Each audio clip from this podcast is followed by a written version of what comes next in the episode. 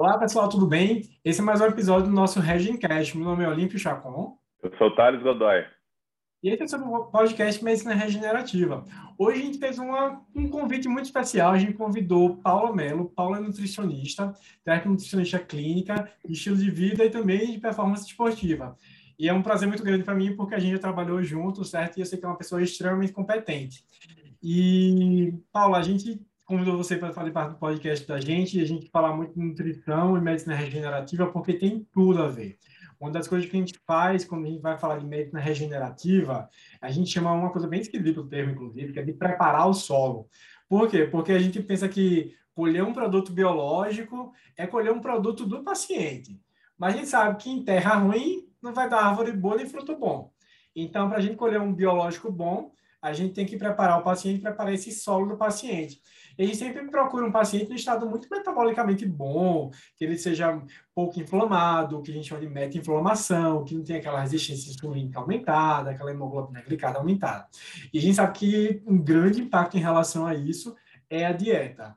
E você acha, você qual a sua opinião em relação de alimentação? A gente consegue fazer uma alimentação voltada para esse paciente, para a gente conseguir esse estado minimamente inflamado é, e conseguir deixar para a gente colher um biológico bom, colher um fruto bom dele? Com certeza. Boa noite, pessoal. Em primeiro lugar, boa noite, Olímpio. Boa noite, Thales. É um prazer estar aqui também com vocês. E vamos nessa. Gostei da pergunta. É, eu gosto sempre de falar que, na verdade, essa coisa do, da, do perfil inflamatório né, da pessoa é algo que é crônico, né? Não é algo que a gente mudando a alimentação de uma hora para outra como um passe de mágica, vamos, vamos trazer uma, uma cúrcuma aqui, um gengibre acolá, não é isso que vai fazer com que o paciente deixe de ser inflamado ou melhore rapidamente a, a toda a parte metabólica dele, por exemplo, de uma resistência à insulina. Então, Claro que sempre que a gente fala de nutrição, a gente está falando todos, todos os benefícios que a pessoa vai ter. Geralmente é, é, resultado de algo crônico que ela vem fazendo já há muitos anos. Mas é óbvio que, se chegou num determinado momento, se a pessoa precisa da ajuda de vocês, e a alimentação vai entrar aí para mudar esse perfil metabólico, isso demanda um pouquinho de tempo, não é algo que eu diria que é tão agudo, de curto prazo, mas sim, para mim, em primeiro lugar, comida de verdade, eu diria. Apesar da gente sempre pensar, é, quando a gente pensa em alimentos anti-inflamatórios, vir logo na nossa cabeça a questão da cúrcuma, com a curcumina, que hoje até inclusive muitos médicos prescrevem, né, ali a, o princípio ativo mais concentrado quando a gente está falando de alguns tipos de dores e inflamações específicas. A gente pensa em gengibre, a gente pensa às vezes em frutas vermelhas, vem alguns alimentos chaves, assim, chá verde, algumas coisas que a gente sabe que tem um perfil maior anti-inflamatório, antioxidante. Mas eu vou ser bem sincera, é, comida de verdade, legumes, verduras, frutas de maneira geral, até mesmo as carnes, né, elas contêm ali micronutrientes que vão ser importantes para o processo, é para o combate da inflamação e para a melhora do perfil metabólico como um todo. O que eu acho que, com base no que a população atual é, no quadro, talvez, da maior parte das pessoas hoje que fecha um quadro mais potencialmente inflamatório, eu acho que a gente poderia falar realmente em trazer comida de verdade, base muito maior de legumes, verduras, redução dos carboidratos, principalmente aqueles ultraprocessados, farináceos, açúcares, que é o que, né, talvez é o que conte mais para as pessoas que estão hoje com resistência à insulina, que acabaram ganhando peso e virou uma bola de neve, porque a não só a alimentação e estilo de vida dela faz com que ela seja resistente à insulina, mas o próprio excesso de peso, a célula de gordura estimula a resistência à insulina. Então, como um todo, eu diria, vamos lembrar daqueles específicos do gengibre, da cúrcuma, do chá verde, do cacau, que tudo isso realmente é rico em antioxidantes e anti-inflamatórios, mas, na verdade, na verdade, é pensar em mudar a base da alimentação para comida de verdade. É bem interessante isso que você falou, porque eu, eu gosto bastante também de trabalhar na base, assim, né? Eu falo que o básico nem sempre é o, é o mais fácil de ser feito, mas que muitas vezes a gente consegue excelentes resultados, né?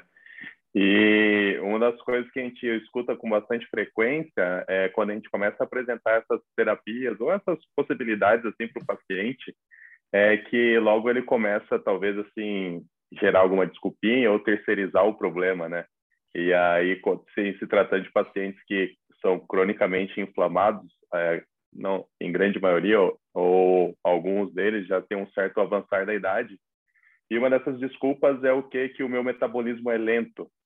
Então, é, não sei, eu queria saber a sua opinião aí com relação a isso. O que você acha dessa, dessa questão de o paciente apresentar uma dificuldade, ou pelo menos relatar, é, ou então terceirizar essa dificuldade de emagrecimento tá, com o objetivo de melhorar toda essa parte inflamatória e colocar essa, essa conta aí para o metabolismo que está lento agora com o passar da idade.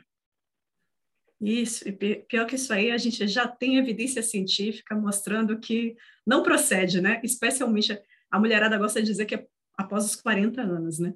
Mas a gente já sabe, na verdade, que provavelmente ali desde os 20 anos até os 60 anos, provavelmente, a gente não tem uma alteração muito drástica do metabolismo, a ponto de justificar ter uma virada de chave assim após os 30 ou 40 ou 50, seja lá, que o metabolismo desacelera tanto. E lembrando, né, para as pessoas que não sabem o que é que a gente, o que é que a gente quer dizer quando a gente fala metabolismo, mas nesse caso a implicação nessa frase do meu metabolismo talento, a gente está se referindo principalmente ao nosso metabolismo basal, né, que é aquele conjunto, é aquele gasto energético, principalmente, para que o nosso corpo consiga desempenhar todas as funções básicas, né, de manutenção ali da vida. Então, para o pulmão estar tá ali funcionando, coração batendo, cérebro respirando, aquele básico do básico, a gente chama isso de esse conjunto de, de reações aí de metabolismo. Então, o que a gente fala quando o nosso metabolismo está lento é que a gente espera que a gente esteja gastando uma determinada quantidade de calorias muito abaixo do que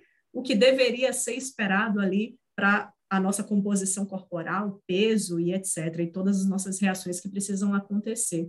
E, na verdade, isso não acontece ali nessa faixa entre 20 e 60 anos, definitivamente não acontece. A gente mantém mais ou menos o nosso metabolismo relativamente estável. Talvez após os 60, aí a gente tenha uma quedazinha um pouquinho mais interessante.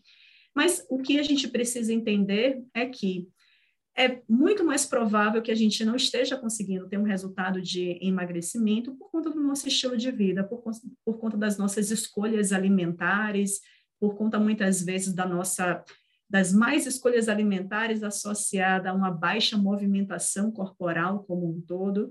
Então, eu acho que esse seria um dos dois grandes pilares que a gente tem que se preocupar e tem que mexer, não tem jeito, a gente tem que mexer na proporção dos alimentos que entram no nosso prato, quando o nosso objetivo é emagrecimento, já que a única condição que realmente a gente precisa ter para o emagrecimento é o tal do déficit calórico, né? Já que a lei da termodinâmica é isso aí, ela não perdoa e a gente precisa consumir um pouquinho menos para que do que a gente gasta no nosso no nosso dia a dia para que a gente consiga ter um resultado de emagrecimento. Mas é possível fazer isso sem sem ser sofrido. Tenha certeza. Fala, falar seja a lei da termodinâmica do gasto calórico negativo. E quando a gente chega tipo, no consultório, às vezes, vê aquele paciente que, ah, eu já faço dieta, já acompanho com nutricionista, já tenho rotina de exercício físico e eu não emagreço mais. Eu chego naquele. Estacionou, parou tudo e acha que amarrou o jegue lá e não sai daquele canto lá, não, emagrece.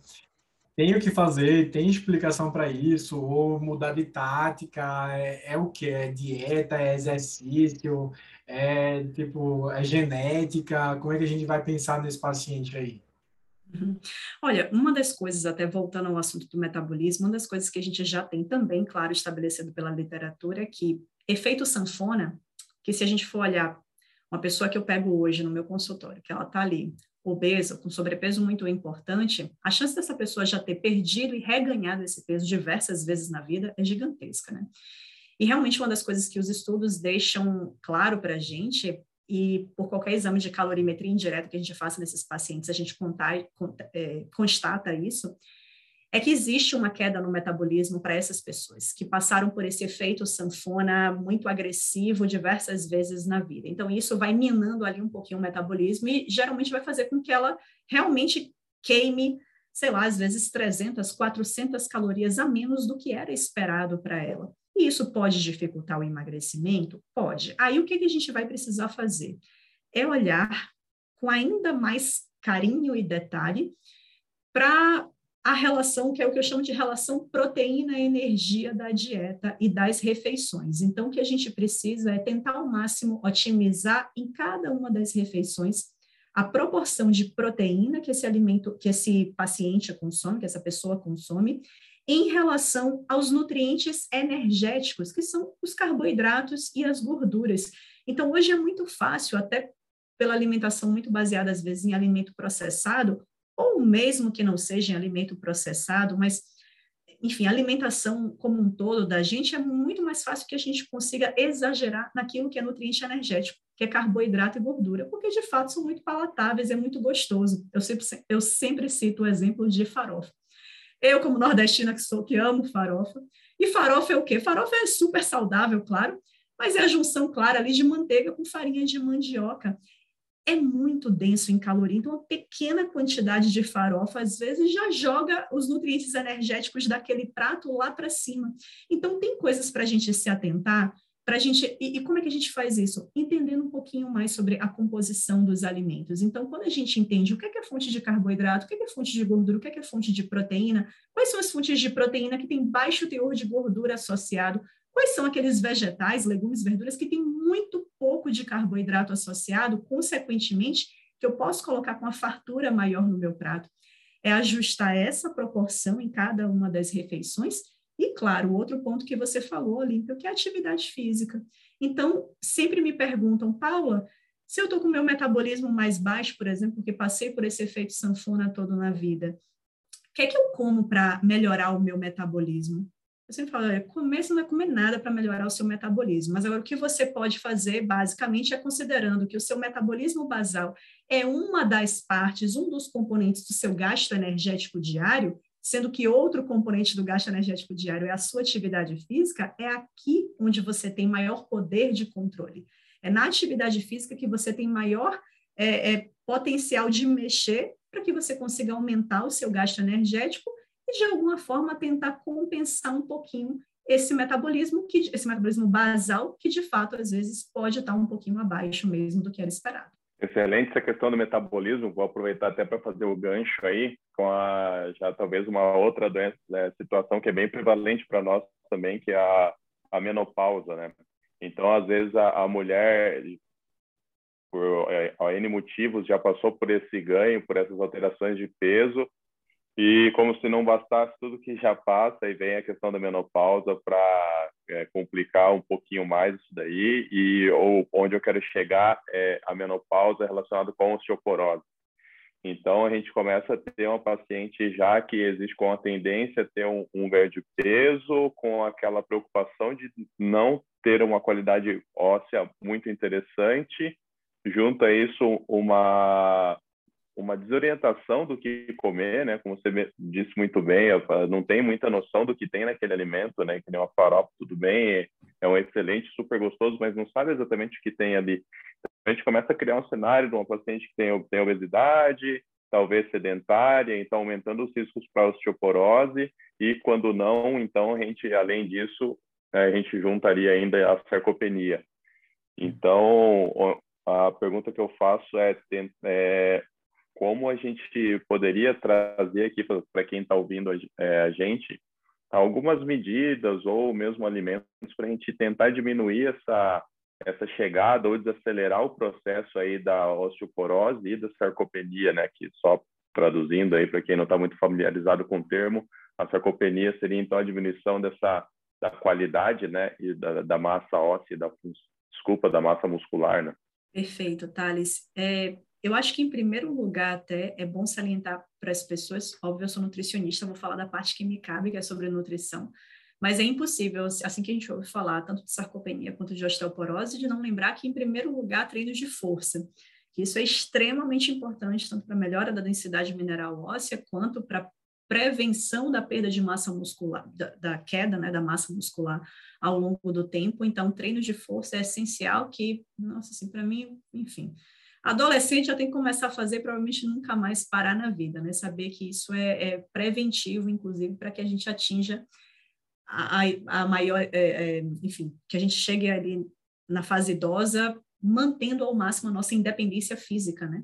Mantendo todas as nossas funções ali físicas preservadas. É, mas na parte nutricional, realmente, aí eu tenho que voltar um pouquinho a, a, a questão de trazer um pouco mais de proteína para a alimentação, Uma das coisas até, é, que foi até matéria de estudo no, na minha, no meu TCC lá da pós-graduação, foi justamente essa coisa de como organizar a proteína no meu dia. Será que se eu distribuir mais ao longo das refeições ou concentrar mais ao longo das refeições, será que isso faz diferença para a síntese proteica, né? A síntese proteica não necessariamente, a construção de proteínas, né, não necessariamente ela vai, ela indica a hipertrofia muscular, ganho de massa magra, mas é, é uma das condições que precisa existir quando a gente está ali avaliando para que haja a construção de massa muscular no final das contas. Então, como eu, como eu divido, como eu distribuo a proteína no meu dia, faz diferença ou não para essa síntese proteica, para minha chance de ganhar mais massa muscular? E uma das coisas é que parece que pessoas mais velhas, idosas, é mais interessante para elas concentrar um pouco mais a quantidade de proteínas em poucas refeições do dia do que espalhar mais ao longo do dia essa quantidade de proteína, que é algo que é muito mais compatível e que pode beneficiar muito mais os jovens. Então, sem dúvida nenhuma, pensar em pelo menos eu diria três, né? Duas a três, pelo menos, refeições do dia, onde a gente consegue uma boa concentração de proteína em cada uma delas, principalmente pensando nessa mulher já na fase de menopausa, chegando ali, às vezes, numa, é, na fase idosa já. É, pensar nos micronutrientes também, que são importantíssimos, entre eles, claro, quando a gente fala em osteoporose, vem logo na cabeça de todo mundo. O cálcio, que de fato é muito importante para a gente, não apenas isso, mas a vitamina D também, então a exposição ao sol. Quem não consegue se expor ao sol, que faça via suplementação. O que importa é, se eu não consigo tomar sol, eu tenho que estar com a suplementação de vitamina D, ou um ou outro tem que estar muito bem determinado na rotina. Eu acho que os laticínios são, eu particularmente, Sou do grupo dos nutricionistas que levanta a bandeira dos laticínios. Eu acho que são alimentos extremamente interessantes para a nossa, nossa saúde e sim, são uma boa fonte de cálcio, com certeza. Para aquelas pessoas que, por qualquer motivo, evitam, não gostam e não querem ter laticínios na rotina, a gente tem a solução dos, dos alimentos que são fortificados também. Então, mesmo o público vegano tem aí uma gama enorme de alimentos, seja os derivados de soja ou aqueles ou bebidas vegetais, enfim, que tem, que vem ali com a adição de cálcio, que eu acho extremamente interessante. Lembrar até, principalmente para aqueles que fazem, aí já puxando um pouquinho a sardinha para o meu campo de atuação, que é também da nutrição esportiva. Mulherada aí que treina muito, que não necessariamente é atleta ou atleta amadora, mas que tem um bom volume de treino, é aquela que junta isso com seu workaholic, mas que tem uma grande carga de estresse, digamos assim, na rotina muito cuidado, especialmente se a gente fala de um bom volume de treino, muito cuidado com a diminuição exagerada do montante calórico que consome todo santo dia. A gente fala muito da síndrome da mulher atleta, que até nem, nem precisava ter esse nome, porque fica parecendo que é só para as mulheres atletas, quando na verdade não. Então, é cada vez mais comum a gente ver mulheres, às vezes, parando de menstruar, simplesmente bagunçando toda a parte hormonal, e isso, inclusive, levando a uma redução da densidade mineral óssea, a ponto de, inclusive, levar à lesão. Então, pensar em manter uma boa alimentação, especialmente quanto maior o volume de treino é, quanto maior o estresse é, manter um bom volume calórico na rotina, claro que faça você manter o seu peso saudável. E é isso, trazer, trazer os laticínios, trazer boa, boas fontes de proteína para todas as refeições e pensando numa pessoa mais idosa, turbinar mais e concentrar mais as proteínas em pelo menos duas refeições do dia. Ó, você até, acho que até vou, a gente tinha feito uma ordem de pergunta, mas até vou puxar uma que vai cair muito nessa. É, falou de sarcopenia, de ganho de, de força, de massa muscular, falou da mulher atleta, de qualquer atleta, aliás. Se a gente pensar em envelhecimento com dieta, pensar em. Nem, acho que. Não vou falar de estética, de anti-aging, de dieta mas esse anti-aging de massa muscular, de enfraquecimento muscular. Se a gente pensar em micronutriente, que eu acho que hoje em dia essa febre de reposição, de suplementação, você achar que tem que tomar tudo e tudo mais, o que será que realmente vale a pena? O que será que se eu consigo tipo realmente ir atrás desse todo esse micronutriente no paciente que eu quero manter saudável, ganhar uma massa muscular nele, porque eu sei que esse déficit de massa muscular vai levar uma fragilidade articular, vai se lesionar mais a, a longo prazo. E eu quero pegar esse o vozinho que é subnutrido ou aquele que está no caminho para aquilo e eu quero tipo fazer esse anti-aging muscular aí, pensando em performance normal, sabe? De chegar no estado normal. Eu preciso fazer essa reposição de micronutrientes. Eu preciso, o que é que eu preciso pensar nisso? Ou eu consigo uma coisa que a gente eu conheço você há muito tempo e eu sei que você é muito do, do normal. Ou eu consigo no normal do meu dia a dia comer e pegar esse basal aí, realmente, sabendo que no paciente mais velho é muito ruim fazer ele comer, é difícil. Ou ele tem um padrão de comer já, ou ele não come nada. É uma realidade muito que a gente tem no consultório. Estava falando com o Thales esses dias. Uma paciente que, fazendo no cálculo proteico, ela comia por dia 37 gramas de proteína. E não, e, e eu já tinha pedido para ela suplementar com whey, porque ela não gosta de comer. Mas e é difícil, é difícil convencer esse paciente, já tinha encaminhado ela para você, e ela nunca marcou. E é essa coisa difícil. Mas o que, é que eu tenho que pensar? Tipo, ah, eu quero deixar Olímpio, 70 anos, com uma performance que não tem essa regularidade de treino, pensando em uma pessoa que, que é aquela pessoa basal, quero deixar ele ok, eu consigo fazer isso sem precisar da suplementação, se não, o que é que eu preciso suplementar em micronutriente? E em relação à dieta também, o que eu posso dar esse pan, esse punch aqui na pessoa? Eita, perguntinha difícil, viu? Porque, na verdade, vai depender do quê? Vai depender, é como você citou o caso dessa senhora. Então, depende muito da aceitação do paciente em relação à alimentação, do que é que ele aceita, do que é que ele tem aversão ou não. Então, às vezes, a gente pega pessoas que são extremamente uma seletividade alimentar assim absurda. Pessoa, os idosos, por exemplo, que às vezes já têm uma dificuldade até às vezes de mastigação, de aceitação de determinados alimentos, como é o caso das fontes de proteína, e até é muito mais complicado, né, Olímpio, cá entre nós, falar com uma senhora dessa provavelmente sobre o whey protein, mas sem dúvida é uma solução. E aí, na verdade, cabe ao profissional ter a maneira correta de falar, para apresentar, às vezes, uma solução, como seria com certeza uma, um suplemento proteico como o whey protein, que é excelente, que já seria uma fonte excelente de cálcio, na verdade, né? Porque como derivado do leite, como proteína do soro do leite, é uma fonte de cálcio super importante. Então, que faria total sentido, porque ela não precisa mastigar, caso tenha já uma, alguma dificuldade de mastigação ali, é algo que pode ser líquido, é algo que pode ser incorporado numa preparação que pode ficar super interessante, gostosa ali, palatável, né, como a gente chama. Cabe, na verdade, a gente ter o nosso jeitinho de introduzir isso para a pessoa, né, já que não é algo do habitual dela. Mas eu acho que todo e qualquer nutricionista, assim, raiz, o que a gente quer é tentar passar o máximo desses macro e micronutrientes na forma de comida de verdade. Mas claro que cada caso é um caso, como é o caso dessa senhora. Talvez nesse caso dela, pela baixa, pelo, pela, pelo baixo volume que ela é capaz ou e ou gosta de consumir, enfim, aí teria que ser feita uma anamnese detalhada com ela, mas pelo baixo volume que aparentemente ela consome, aí meio que os suplementos começam a se tornar quase que inevitável porque se ela come tão pouco, se o volume é tão pequeno, vai ser muito difícil a gente alcançar isso, alcançar todas as necessidades que ela precisa, conseguir dar uma boa quantidade de proteína, conseguir pensar em todos os micronutrientes passando por pelo cálcio, pelo magnésio, complexo B, que talvez se a gente for pensar né, da parte de nossa, se a gente lembra lá do ciclo de Krebs, quem se lembra do ciclo de Krebs, lá de toda a bioquímica, da nossa geração de energia, toda a atuação da mitocôndria, o que, que a gente precisa ali, o que é, que é aquele NAD FAD, que o nosso professor de bioquímica tanto falava, na verdade é complexo B tudo aquilo dali, né? A gente precisa de magnésio para o metabolismo de carboidratos, para o metabolismo de aminoácidos, de gorduras também, enfim, de todos os macronutrientes. Então, para mim, realmente, complexo B, magnésio, é, zinco. Se uma pessoa que está acima do peso, um dos fitoquímicos que eu gosto de usar, ácido alfa-lipoico, que já tem uma relação boa aí, mostrando que tem um impacto positivo com resistência à insulina, por exemplo.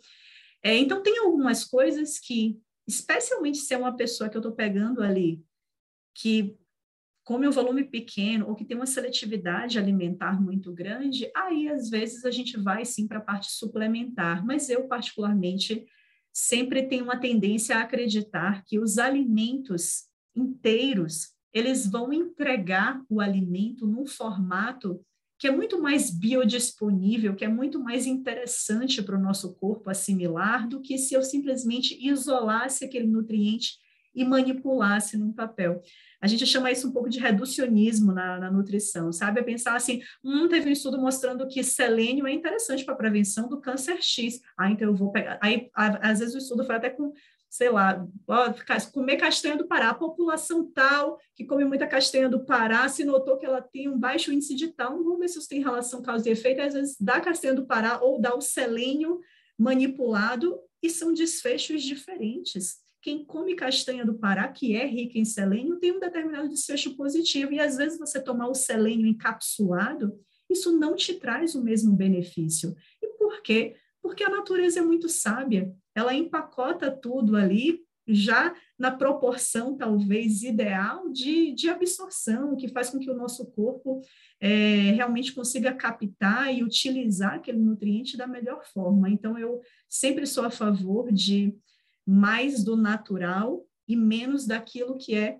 artificial, que a gente tenta ali mimetizar e criar ali através do nosso raciocínio. A natureza é sempre muito sábia.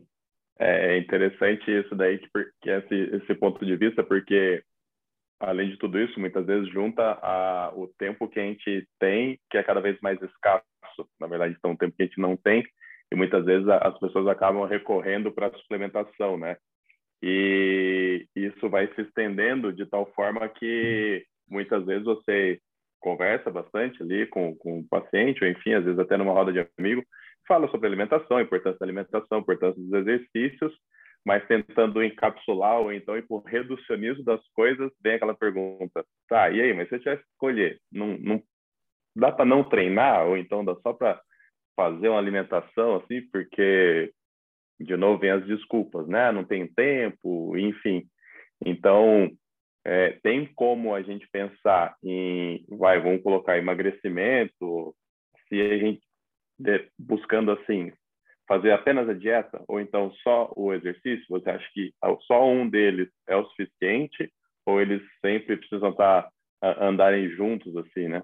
Ah, eu, eu acho que eles precisam com certeza andar juntos. É, é, se a gente for olhar a curto prazo, se a gente pensa a curto prazo para o emagrecimento, talvez a, a dieta, a mudança alimentar realmente tenha um peso maior. É possível a pessoa emagrecer especialmente a curto prazo, sem treinar, é possível. É porque se a gente pensa em se para o emagrecimento o que eu preciso, a condição sine qua non que precisa existir é o déficit calórico, é muito mais fácil gerar déficit calórico através da transformação da minha alimentação, né, da mudança da proporção dos alimentos que entram, do que aumentando a atividade física loucamente um tempo, vou passar um tempo muito maior treinando e não vou cuidar da alimentação. Então, qual dessas duas situações provavelmente me levaria com mais sucesso a emagrecer? Com certeza mexer na alimentação e não treinar, se eu só pudesse escolher um desses dois mundos. Mas é claro que qualquer estudo que a gente lê, a gente vê que, primeiro, a,